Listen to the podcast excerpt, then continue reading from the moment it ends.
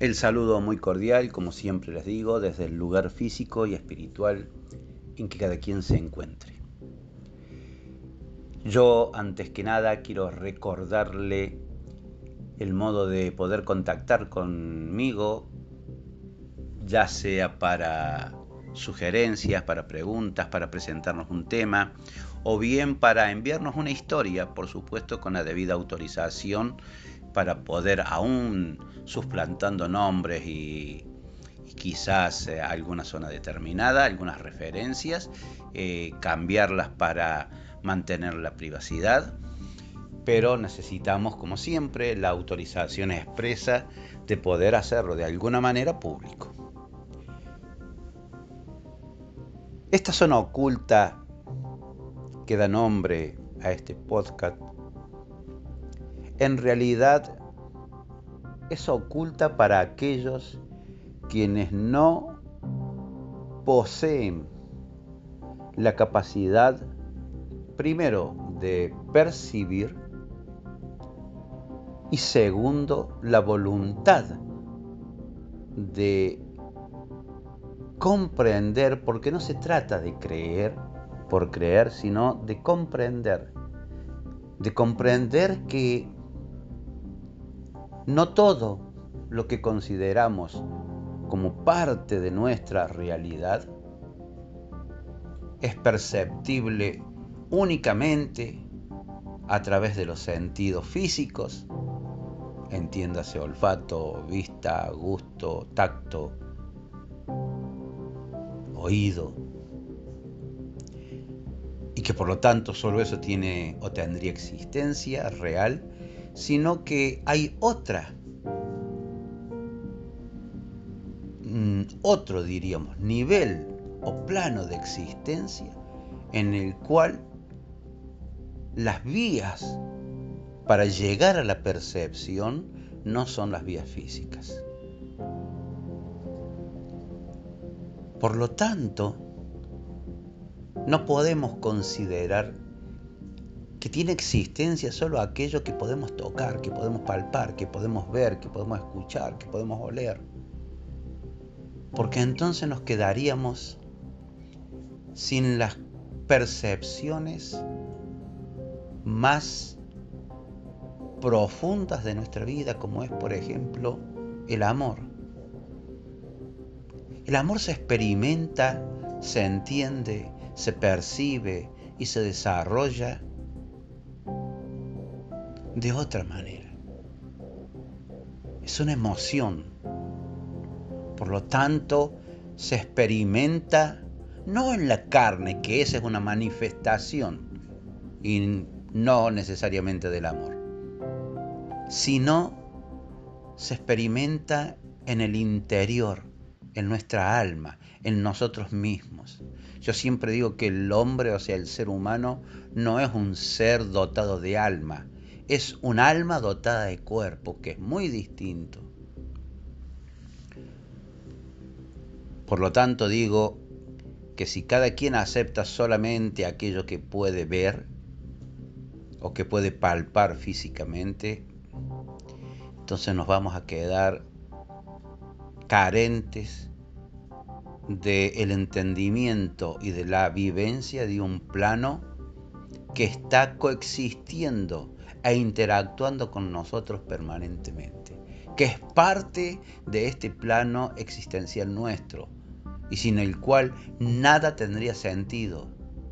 Yo muchas veces pienso la perfección de este mundo, la perfección del universo, la perfección de nosotros mismos. Y diríamos, ¿para qué? Para morir y nada más. Para morir y reunirnos con el con la nada, con lo material. ¿Cómo es que alguien capaz de crear todo esto crea a seres dotados de inteligencia, de razón, pero sobre todo dotados con la capacidad de experimentar y sentir emociones como somos los seres humanos, e inclusive los animales. El punto es que eso no puede haber sido concebido solamente para vivir o para existir un soplo en la historia, que son 70, 80 años, en un mundo de cientos de millones de años.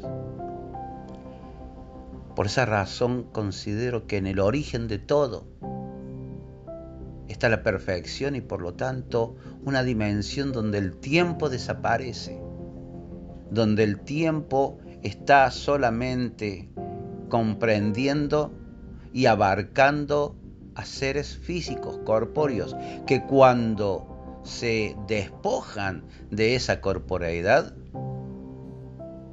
el tiempo ya no los afecta. El punto es que, o la pregunta sería, ¿por qué un ser haría un mundo inmaterial?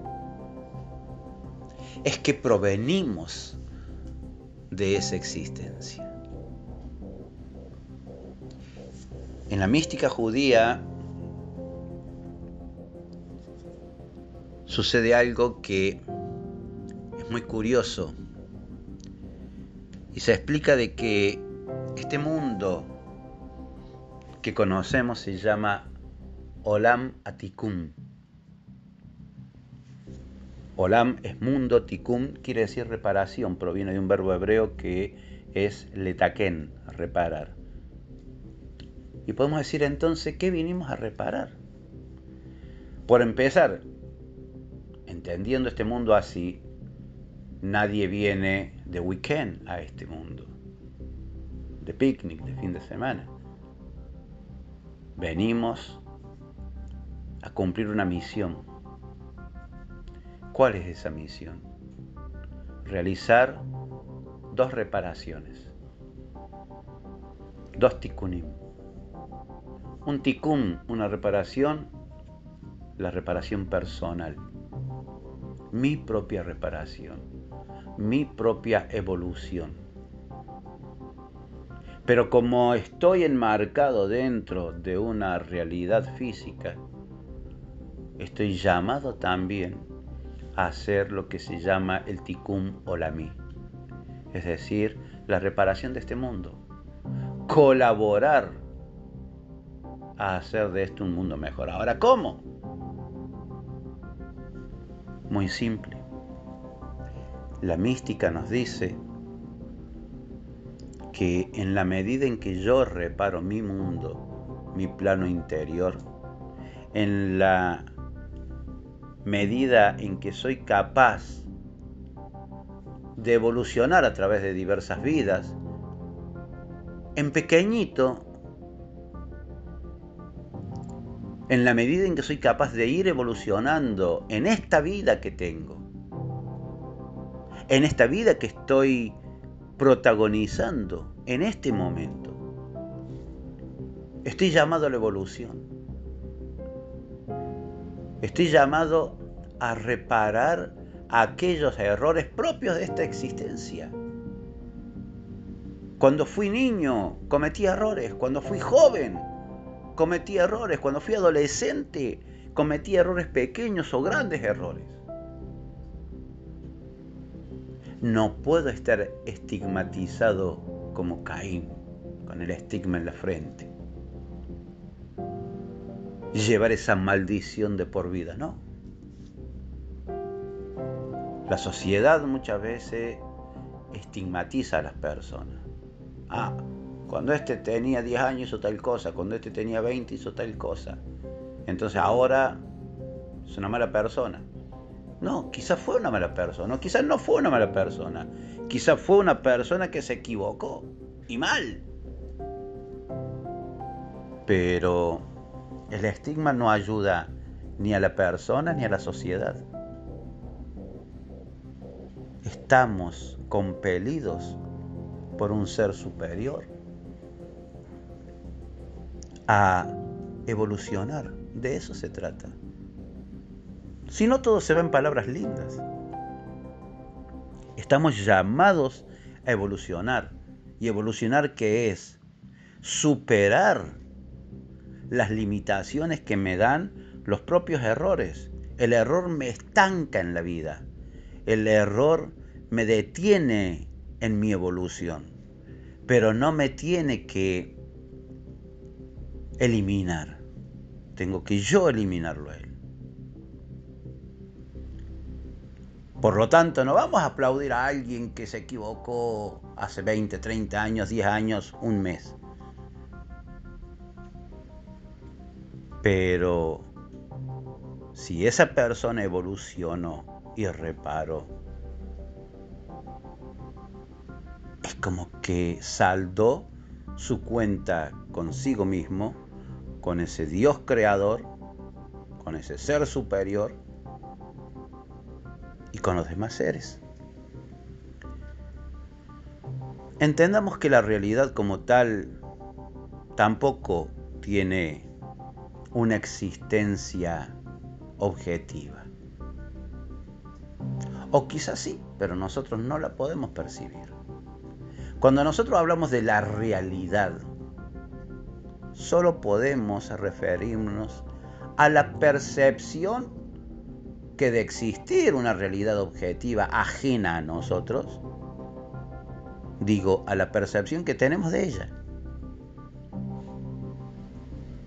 El ser humano solo tiene percepciones. Es capaz de percibir el amor, pero no es capaz de identificarlo totalmente y de definirlo totalmente. El ser humano percibe lo que ve, lo que emocionalmente experimenta, pero no es capaz de decir, esta es la verdad.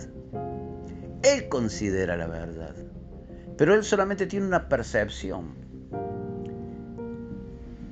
Esto es como cuando tres amigos van a un cine a ver una película y cuando salen, el hecho objetivo, la película, está ahí. Estuvieron sentados uno al lado del otro, pero no todos tuvieron la misma percepción de la película. No a todos les llamó la atención las mismas escenas. Es más, algunos ni siquiera pueden haber puesto atención a, a todos los momentos de la película. Pero vieron la misma película. ¿Por qué no tienen la misma percepción? Bueno, esto mismo pasa en la vida. Vivimos la misma vida, vivimos en una misma ciudad, vivimos quizás en la misma casa, tenemos quizás la misma opinión sobre un montón de cosas, las mismas creencias. ¿Por qué no las percibimos de la misma manera? ¿Por qué cada quien percibe la vida y tiene sus propias opiniones, prestadas o ajenas, de la misma manera que otros? Porque somos seres individuales, somos almas, seres subjetivos. Por lo tanto, somos incapaces de percibir aquellos que llamamos objetivos. Por eso la objetividad no existe. No se puede hablar de objetividad en un mundo de seres subjetivos, donde cada quien tiene sus propios parámetros para definir las cosas. Pero esto no quita de que a la vez que nos movemos en un plano físico. Nuestra esencia que habita en este plano físico, que es el cuerpo, esa esencia que no es corpórea, que es espiritual, eso no impide que pueda percibir otras manifestaciones espirituales. Lo que pasa es que cuando nosotros, seres espirituales, ingresamos en un cuerpo físico, nos mimetizamos tanto con lo físico que muchas veces perdemos casi totalmente la capacidad de percibir lo espiritual, las manifestaciones espirituales, que están con nosotros, gente. Hay personas que van a buscar, investigadores de lo oculto, de lo misterioso, que van a buscar en un hospital abandonado, en un cementerio, la conexión con seres espirituales. Gente, nosotros convivimos con los seres espirituales en todos lados, en la intimidad de nuestra casa, en el autobús, en el trabajo, en la calle, en un parque. Están con nosotros, existen. Aquel que deja este plano físico por, lo que por el hecho que se llama muerte, que en realidad es el hecho de desencarnar, dejar la carne nada más aquel que ha desencarnado no se ha ido a ningún lugar. Tiene la capacidad de estar con nosotros. Es espiritual, está en todos lados y, no está en, y, y en ninguno en particular, solamente cuando uno lo convoca. Por eso es tan peligroso convocar a un espíritu, porque pueden hacerse presente espíritus que de hecho muchas veces están con nosotros cuando uno ha dejado un par de lentes en algún lugar determinado y sabe que lo ha dejado ahí, porque lo ha dejado hace cinco minutos y no está. Y lo busca y lo busca y lo busca y luego lo encuentra o en el mismo lugar o en un lugar que uno sabe que no lo colocó. Eso es una muestra que dan los seres espirituales que pueden interactuar con nosotros. Hay veces que quienes protagonizan ese tipo de sucesos en nuestras vidas son seres espirituales juguetones, pero hay otros seres que pueden dejar de ser juguetones cuando lo deseen. Y esas son las denominadas infestaciones. La infestación no es una posesión. La infestación es la manifestación concreta de seres espirituales que pueden ser de diversos tipos en nuestra vida, en nuestra casa. Por ejemplo, una casa puede estar siendo víctima de una infestación por espíritus demoníacos por espíritus que no son demoníacos, pero que no son buenos, como por ejemplo los duendes, por los seres sombras. Se les denomina seres sombra, se los denomina personas sombras, se los denomina gente sombras. En realidad son manifestaciones como de una sombra, pero son de espíritus que habitan una casa. Pueden ser cooperativos, pueden ser interactivos, hay historias comprobadas, corroboradas de seres, sombras que no han causado ningún mal, inclusive hasta han interactuado con las personas, pero que en algún momento determinado pueden dejar de serlo. O pueden coexistir con otros seres que son malignos. Hay seres como los demonios que no todos los demonios tienen grandes fuerzas. Hay como en todos lados una gama de demonios que simplemente son, digamos, ejecutores de demonios mucho más completos y mucho más peligrosos. Uno puede decir, ah, empezaron a hablar de demonios, ah, esto yo no creo en eso. Bueno, si no se cree en demonios, entonces ¿para qué creer en Dios? Porque el mal tiene existencia también per se, es decir, por sí mismo. Y a esto no se llega a través de la fe, se llega a través de la razón. Si existe lo bueno, existe lo malo. Lo malo se define como la carencia de lo bueno. Cuando falta el bien, está el mal. Cuando falta el mal está el bien. Ambos no pueden coexistir juntos, a la vez. Pero de hecho existen. Si existe un ser superior, creador de todo, porque cuando hay una creación, obvio que hay quien la creó, también necesariamente está su oponente, que es su carencia. Es la carencia del bien. Por lo tanto, vemos que esta es una realidad compleja. Hay verdaderamente una zona oculta, oculta a nuestra percepción diaria.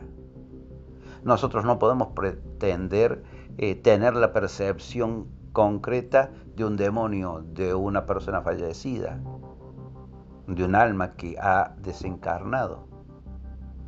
Porque seguramente tampoco seríamos capaces de resistir semejante experiencia. Pero esto no quita de que no existan.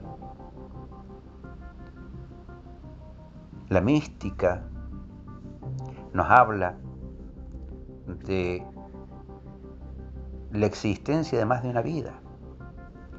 A esto se le llama comúnmente, se lo denomina reencarnación. Reencarnar. Hay mucha gente que habla de la reencarnación y poco y nada sabe de la reencarnación. Entonces se llegan a situaciones como que se confunde considerando perdón, que el concepto budista de la reencarnación es exactamente el mismo que el concepto hindú y que el concepto hindú es un concepto único, cuando en realidad hay innumerables corrientes hindúes que son reencarnacionistas, pero no entienden la reencarnación de la misma manera. Hay corrientes hindúes que ni siquiera creen en la reencarnación. Hay gente que desconoce que en el judaísmo, en la mística judía, existe el concepto de la reencarnación y no en la mística judía solamente. Si al judaísmo se lo priva, se le quita el concepto de la reencarnación, toda la estructura del judaísmo se cae abajo, se destruye. El judaísmo está estructurado en el concepto de la reencarnación.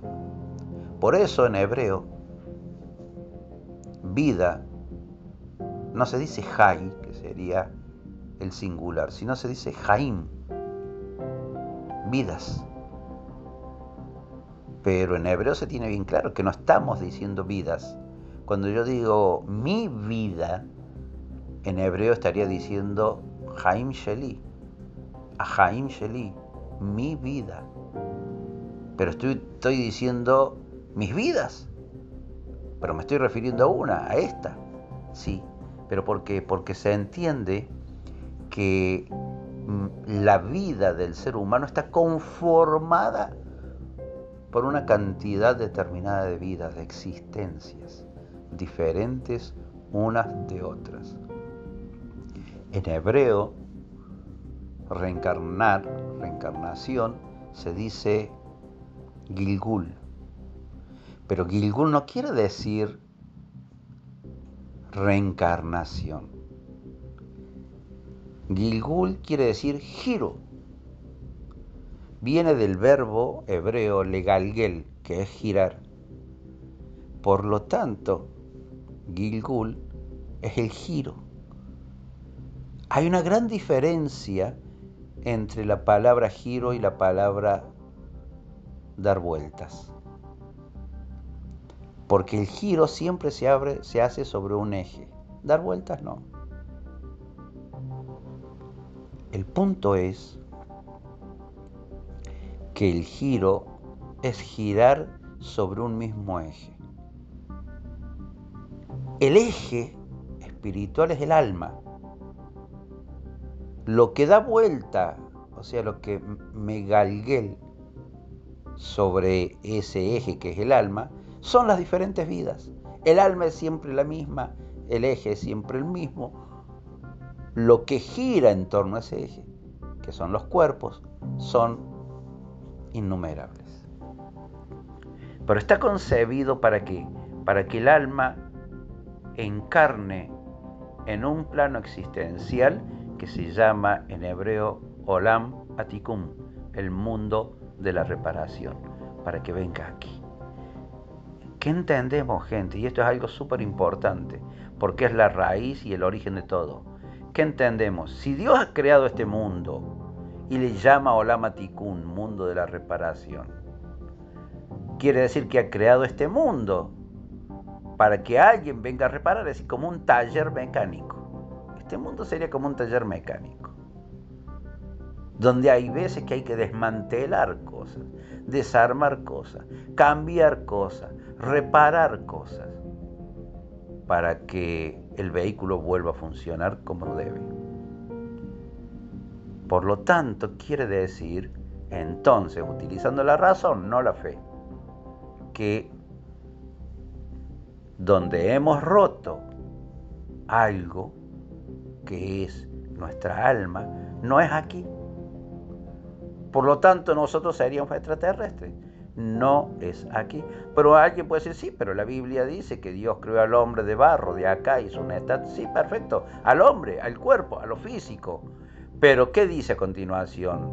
Le insufló de su espíritu a través de su nariz cobro vida.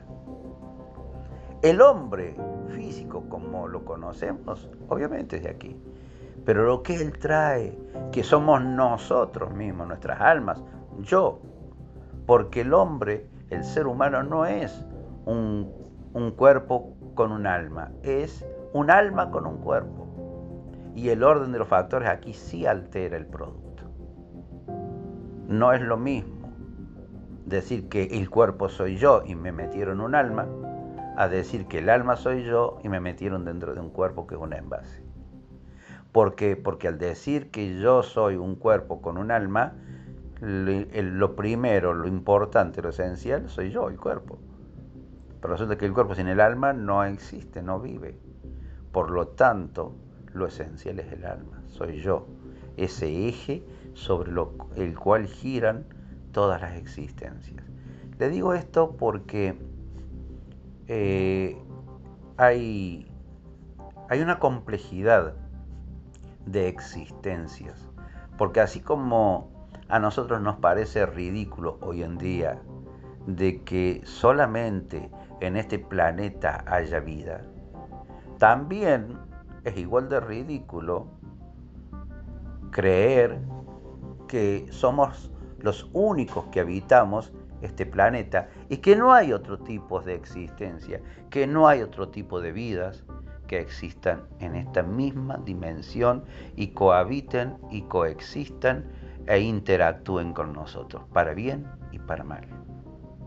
Por lo tanto, gente, hay que tener mucho cuidado cuando se manejan cuestiones como el tablero Ouija, como el tarot, como todo el tipo y el sistema o los diversos sistemas de brujerías, que hay gente que equivocadamente afirma, ah, no, no, si, si la persona no cree no te afecta, afecta al que cree, no señor.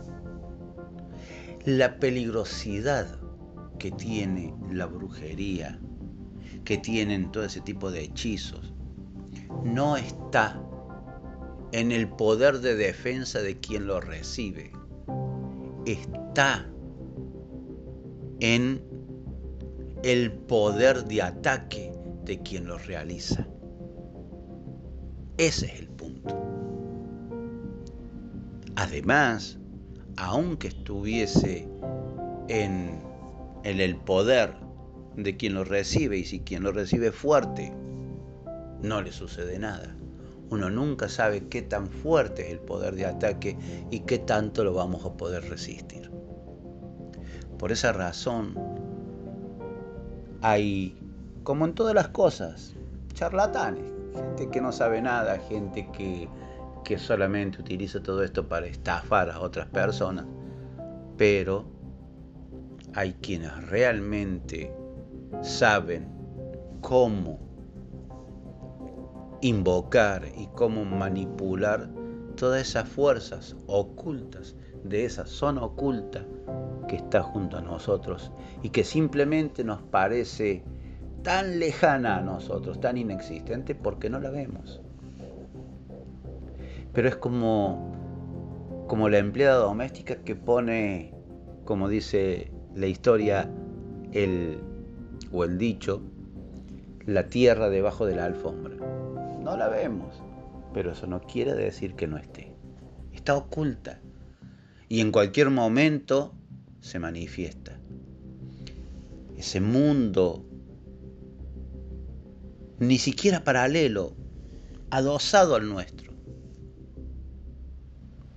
está siempre ahí, presente. Eso es lo que le dijo, y lo pueden leer en el Génesis, eh, en la Biblia, lo que le dijo Dios a Caín después que mató a su hermano Caín, a Abel. Fíjense lo que le dijo. ¿Por qué estás tan atribulado? Ciertamente, si cambias, serás perdonado. Es decir, que no le cerró la puerta, pero le dijo, ten presente siempre que el pecado aguarda siempre a la puerta o en la puerta. ¿Esto qué quiere decir, gente? Esto que Dios le dijo a Caín es como cuando algo, como dice el dicho, le digo a Juan para que escuche Pedro. Es para nosotros también. Nosotros en nuestra vida a veces estamos muy atribulados, muy bajoneados, muy mal espiritualmente, por las cosas que suceden en este mundo, por las cosas que nos suceden en nuestra vida, por diversos motivos, por una enfermedad, por un problema económico, por un problema familiar, por la soledad, por miles de factores. Y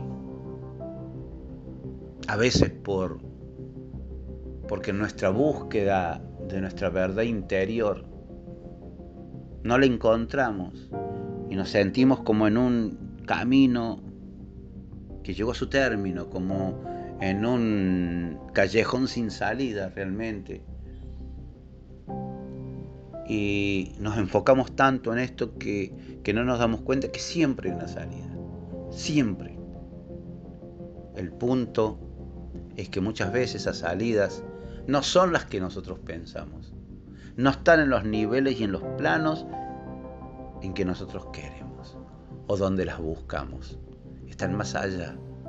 Están en esa zona oculta donde muchas veces no queremos entrar porque inclusive tampoco creemos mucho. Porque la sociedad se ha empeñado en atisogarnos con, con lo corpóreo, con lo que se puede palpar, a convencernos de lo que no se ve no existe, de que lo espiritual es mentira, de que la vida es el poder y el dinero que facilita el poder, que es saciar en la vida solamente lo físico, que la evolución es simplemente en lo material. Sos un ser evolucionado cuando sos una persona exitosa, materialmente exitosa. Donde aquel que en algún momento de su vida cometió un error, pequeño, mediano, grande, contra sí mismo o contra otros, no se le perdona. Es mentira. En esta vida cuesta a la persona que en algún momento de su vida cometió algún error, algo malo, muy malo, menos malo, lo que fuere. No se le perdona y se lo tilda y se lo, se lo estigmatiza como a Caín. Se lo estigmatiza como ladrón, como esto, como lo que sea. Aunque la persona haya cambiado, haya evolucionado,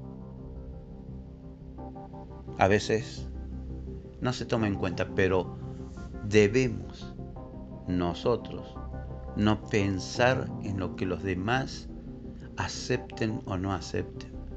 Tenemos una misión, reparar, reparar lo que hemos hecho en otro plano existencia, reparar lo que hacemos mal día a día, cambiar, evolucionar, mejorar. Estamos obligados a ello. Para eso hemos venido. No es una gran virtud equivocarse.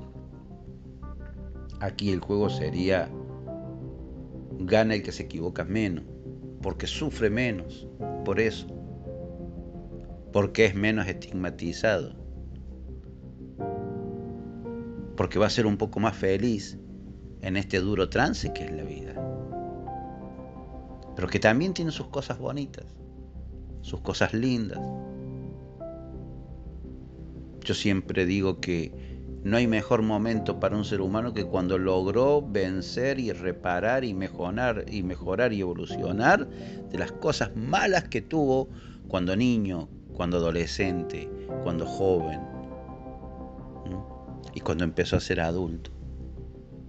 Hay muchas veces que cometemos cosas malas, muy malas, contra nosotros mismos y contra otros.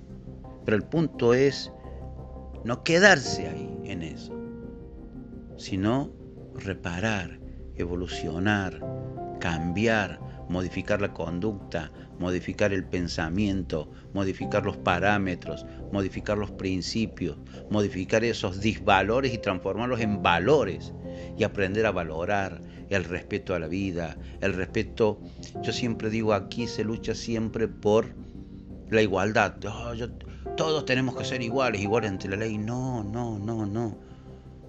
Dios no creó un mundo de iguales, porque si no todos seríamos una sola cosa, una misma persona, un clon. No habría altos, no habría bajos, no habría flacos, no habría gordos, no habría tontos, no habría inteligentes, no habría rubios, no habría negros. O gente de color, como se dice. No, no, no es negro despectivamente, simplemente el color de piel, más oscura me refiero. Eh, es decir, o seríamos todos blancos, o seríamos todas personas de color, o seríamos, eh, no sé, todos eh, pelo oscuro, ojos claros, ojos oscuros. Entonces, entiéndase bien, hago referencia a, a que no habría diferencias no habría eh, disimilitudes entre los seres humanos. Seríamos todos igualitos. O todos rubios. O todos eh, de piel oscura.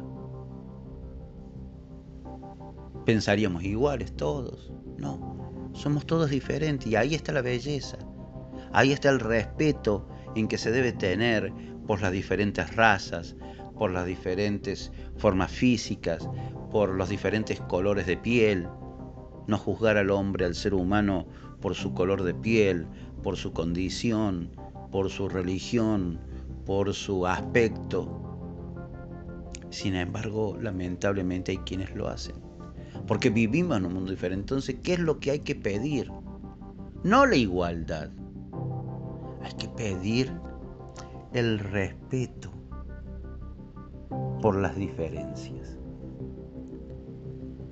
Hay que luchar en esta vida para que sea respetado sin límite alguno mi derecho a ser diferente. Yo tengo derecho a ser diferente. Yo tengo derecho a pensar de una manera diferente en tanto que mi forma de pensar no destruya no, no sea antisocial, no sea antiética, no sea inmoral. Tengo derecho a ser de la raza que sea. No solamente porque así nací, porque es mi derecho a llevar con orgullo mi color de piel, mi forma de pensar, mis principios, mis tradiciones, mi cultura. En la medida en que nosotros mejoramos este aspecto físico, este plano físico, estamos mejorando nuestra condición espiritual. Se nos van a apegar realidades de las cuales solo tenemos percepciones. El hombre solo percibe realidades. El hombre no ve la realidad como es. El hombre solamente tiene una percepción de la realidad basada esta percepción en que en sus capacidades, en su cultura, en su tradición, en la influencia social. Por lo tanto, en la medida en que no hagamos de esta vida una torre de Babel, sino en que unifiquemos nuestros principios, cada uno desde su punto religioso, cultural, social determinado, pero mientras defendamos determinados valores y entendamos que hay toda una realidad que no es una realidad paralela, es una realidad que coexiste, que cohabita, que, que interactúa con nosotros, eso es realmente imposible de negar, es innegable, es ineludible. Coexistimos con un plano de existencia completamente diferente que es nuestro plano existencial, nuestro nivel existencial primigenio, lo que fuimos antes de llegar a este mundo. Por eso se habla muchas veces de infestaciones. ¿Qué es una infestación? Es cuando un ser espiritual, bueno o malo, se, por decirlo así, toma dominio, se instala en un lugar físico determinado e influye en ese lugar físico. Hay muchas veces, porque han sido almas que han vivido plano físico, cuando, han tenido una vida física, en ese lugar y no aceptan que otro esté allí. O simplemente no hacen daño, pero no lo quieren dejar. El problema es cuando hay seres espirituales negativos, ya sean demonios o ya sean almas que no han evolucionado, que no es que no, no han encontrado la salida para la luz o para el mundo espiritual, porque eso no existe.